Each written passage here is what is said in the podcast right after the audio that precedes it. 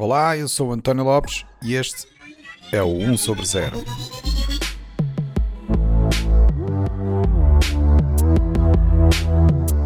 Este é o episódio 53, onde vamos falar sobre o plano do Google para o tracking de utilizadores na internet. Olá, bem-vindos a mais um episódio do 1 sobre 0. No último episódio falámos sobre o futuro do advertising digital e tentámos perceber que técnicas os gigantes da internet uh, iriam usar no futuro para melhor alimentar a, a, máquina que decide que anúncios apresentam aos utilizadores que navegam no, na internet. E dois dias depois de publicado o episódio, o Google decide revelar o seu plano para o futuro. Quer dizer, podiam ter revelado estes planos uns dias mais cedo e assim eu até tinha incluído no episódio anterior, mas pronto, o Google gosta de fazer difícil a minha vida de podcaster de tecnologia. Posto isto, resta-me agora fazer um episódio, uma espécie de mini sequela, só para discutir especificamente este ponto e para tal decidi pedir ajuda novamente aqui ao, ao Carlos Morgado para comentar a notícia em questão. Carlos, bem-vindo mais uma vez ao 1 sobre 0. Olá, boa tarde, boa noite, bom dia. Ora bem, então vamos fazer aqui um enquadramento. No, no, episódio anterior, o Carlos fez aqui uma explicação bastante detalhada sobre como os, os gigantes da internet fazem uso do, dos cookies para fazerem tracking do, dos sites por onde as pessoas navegam na internet e a informação que cedem nas suas redes sociais, para tentarem assim perceber quais são os seus interesses e qual a melhor forma de apresentar anúncios que maximizem o, o investimento dos anunciantes. Há cerca de um ano, o Google já tinha dado a entender que estava a planear começar a bloquear cookies de outras entidades no seu browser, Chrome, mas depois desse anúncio, pouco mais se falou sobre o, sobre o assunto e ficou assim no ar a, a, dúvida sobre como é que o Google estava a pensar continuar a alimentar esta máquina de gerar perfis dos utilizadores. Muito se especulou e provavelmente achavam que o Google estaria a trabalhar numa tática mais avançada para um futuro pós-cookies, mas foi na semana passada que revelou então o seu plano: abandonar totalmente o tracking individual de, de utilizadores.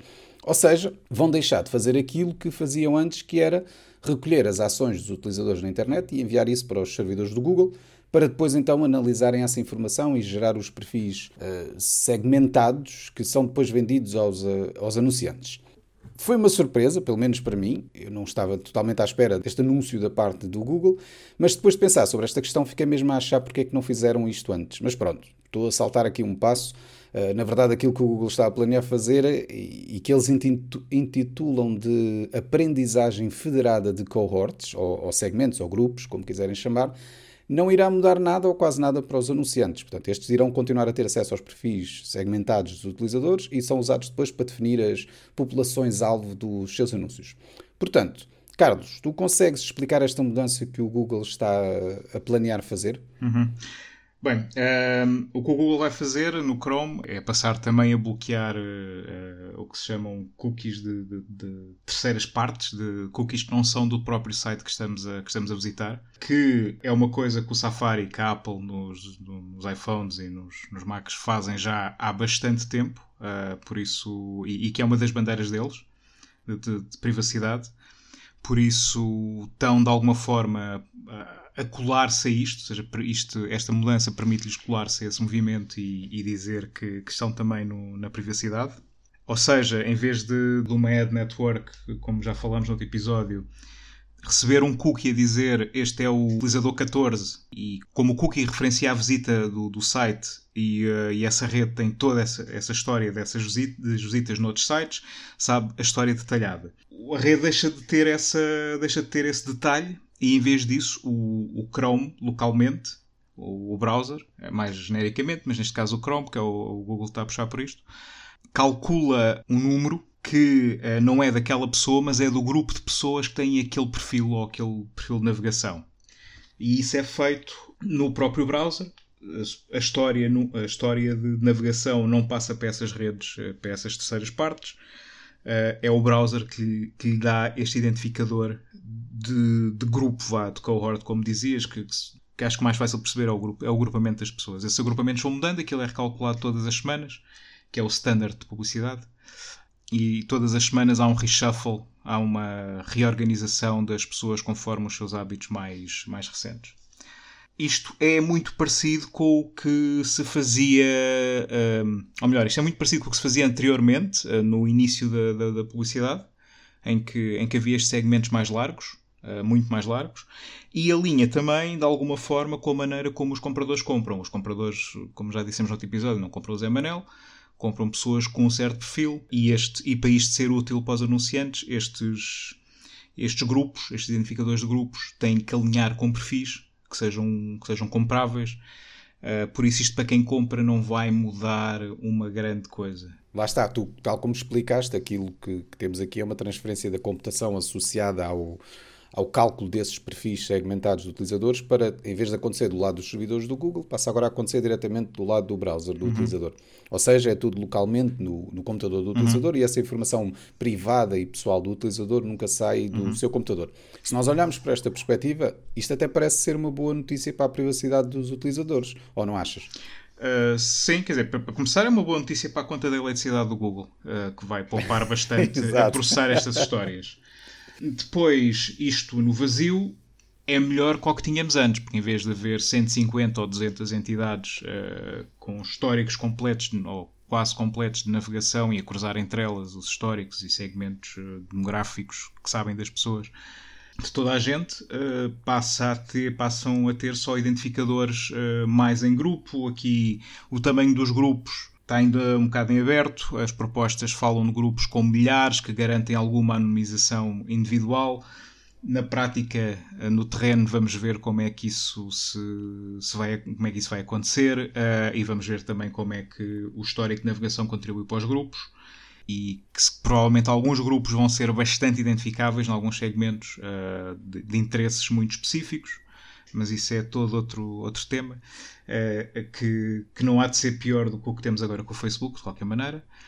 Mas uh, temos que ver também que o Google faz o Chrome, o Google tem um conjunto de ferramentas no Chrome de telemetria e coisas como o Safe Search, que na prática enviam todos os URLs que, que escrevemos no Chrome e carregamos, todos os links que carregamos no Chrome para o, para o Google. Por isso há aí caminhos alternativos para, para essa informação aparecer.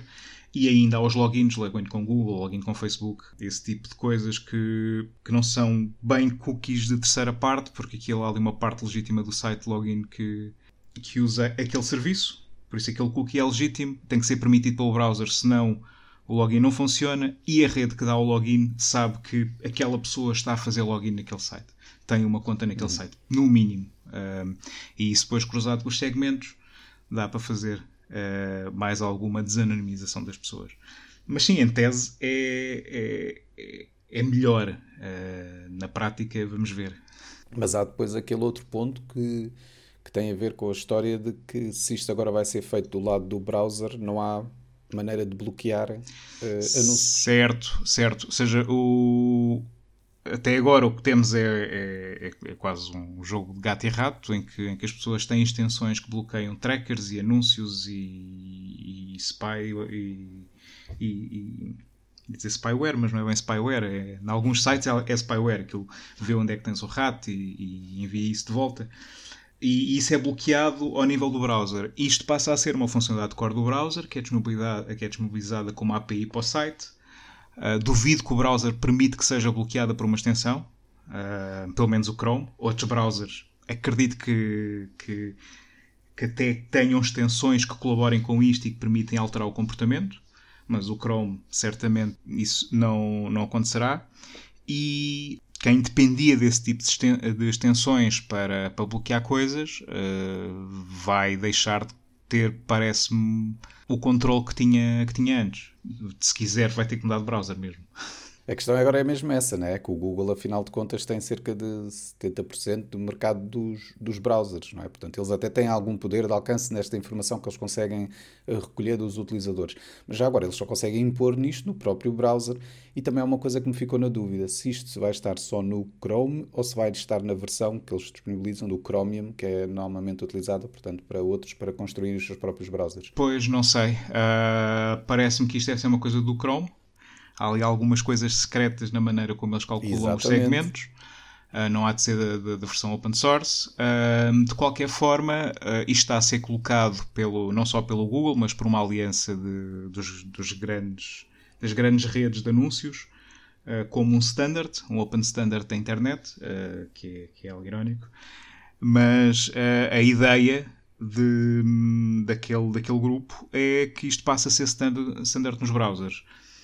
Tem a vantagem de o browser tem controle sobre como calcula as coisas e o Chrome há de colaborar mais, outros browsers onde colaborar menos, o que quer dizer também que passa a haver um grande incentivo de alguns sites para só funcionarem com o Chrome e não funcionarem com outros browsers e voltamos ao cenário do Internet Explorer, não por. Do, dos anos 90, pois. Exatamente, não por falta de jeito dos developers, que muitas vezes era o que acontecia, mas agora por, um, por, por desenho mesmo, ou seja, por bloqueio mesmo de, de browsers que, que não uh, expõem a informação da maneira que, que a rede de, de anúncios que o, que, que, o site usa quer. Então, e o que é que achas que vai ser o, o caminho escolhido pelo resto dos browsers, então?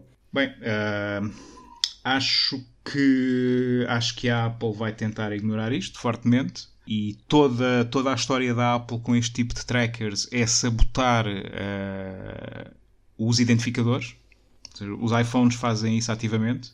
Uh, aqui imagino que aconteça a mesma coisa, que implementem a, a API, mas ou com controles fortíssimos do utilizador, ou então uh, ativamente a sabotar o, o esquema do, do anunciante e apesar do, do, Chrome ser totalmente dominante em desktop, em mobile, que é metade do browsing atualmente, uh, não, tem, não tem muita expressão. E, a Apple domina, por isso uh, há um equilíbrio de forças relativamente interessante. Coisas como o Mozilla acredito que deem controle completo ao utilizador. Uh, e até que apareçam maneiras de criar plugins para, para, para dar a este site e não dar àquele.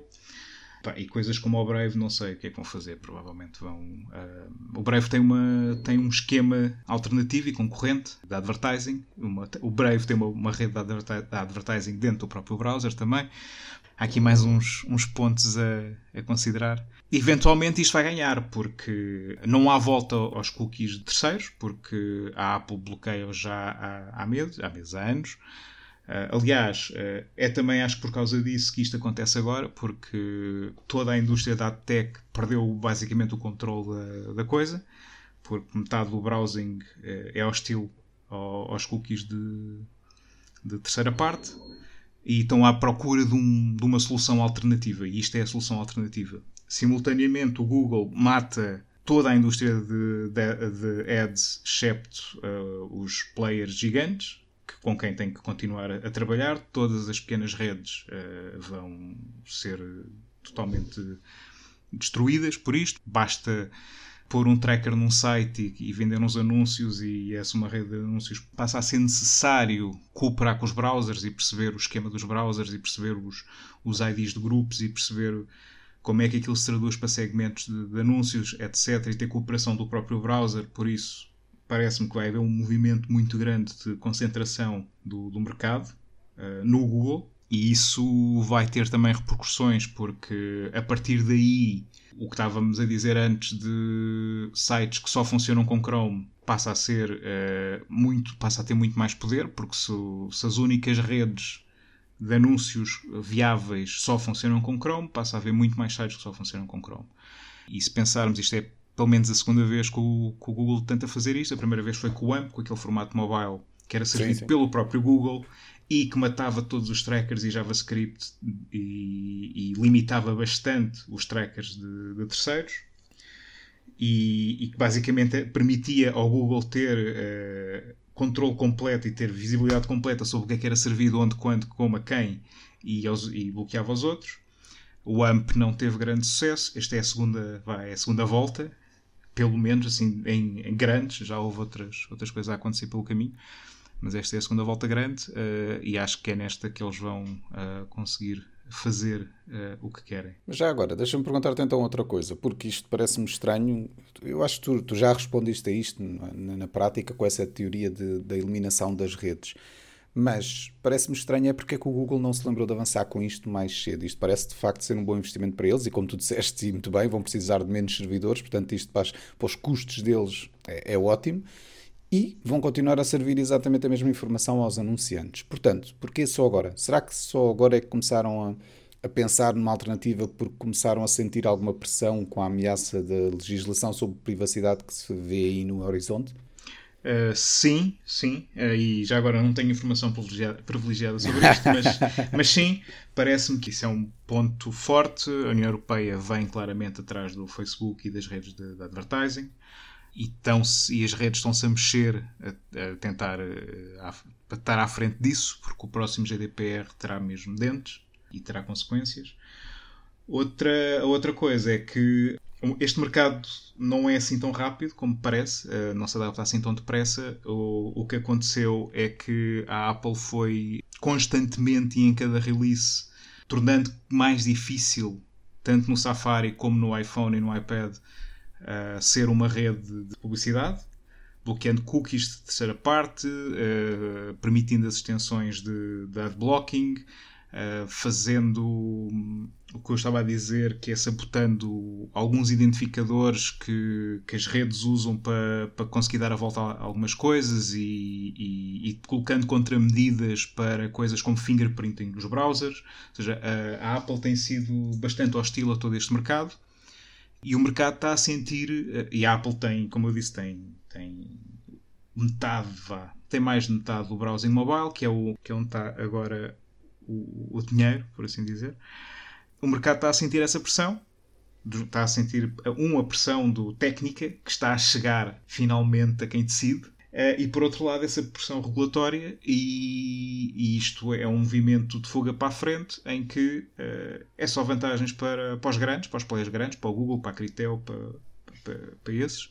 Limpam, como eu disse, acho que limpam, vão limpar uh, todas aquelas pequenas redes vão poupar dinheiro, vão cimentar o Chrome como o browser, o único browser, e, e vão se e vão com poder dizer com uma cara séria que defendem a privacidade um, dos utilizadores, uh, especialmente se puserem lá uma porque basta ao Chrome ter lá um setting escondido de, de não colaborar com isto. O Chrome tem uma zona de settings escondidos que só pessoas como nós é que sabemos que existem que são 0,1% ou 0,05% da, da, da, população, e é o suficiente para poderem dizer numa audiência na, na Comissão Europeia na, ou no Parlamento Europeu: não, não, mas isto é totalmente possível desligar, está totalmente Exato. no controle das pessoas, e, e, saírem completamente ilesos de qualquer espécie de, de investigação. Parece que é o momento certo. Uh, pelo, as evidências dizem que é o momento certo para, para, para isto acontecer. Lá está. Vamos então ver como é que isto fica e o que é que, o que, é que reserva este, este futuro interessante de, do advertising digital. Carlos, mais uma vez, obrigado pelas explicações e pelo vislumbre aqui sobre o, o futuro. e até à próxima. Até à próxima. O 1 sobre 0 é um podcast produzido por mim, António Lopes. As músicas são da autoria do Rui Carmo. Se quiserem saber mais sobre o podcast, aconselho-vos a visitar o site 1sobre0.com, onde poderão encontrar mais informação sobre os diversos convidados e sobre cada episódio, incluindo as várias notas e referências que fazemos durante as conversas. O podcast só é possível porque tenho um grupo de amigos fabuloso que me ajuda, desafia e contribui grandemente para o meu bem-estar emocional. Se quiserem entrar no nosso mundo louco de conversas sobre o futuro, podem começar por visitar o site oneoverzero.org. E lembrem-se, se gostarem do podcast, partilhem com os vossos amigos. Se não gostarem, partilhem com os vossos inimigos. Até à próxima!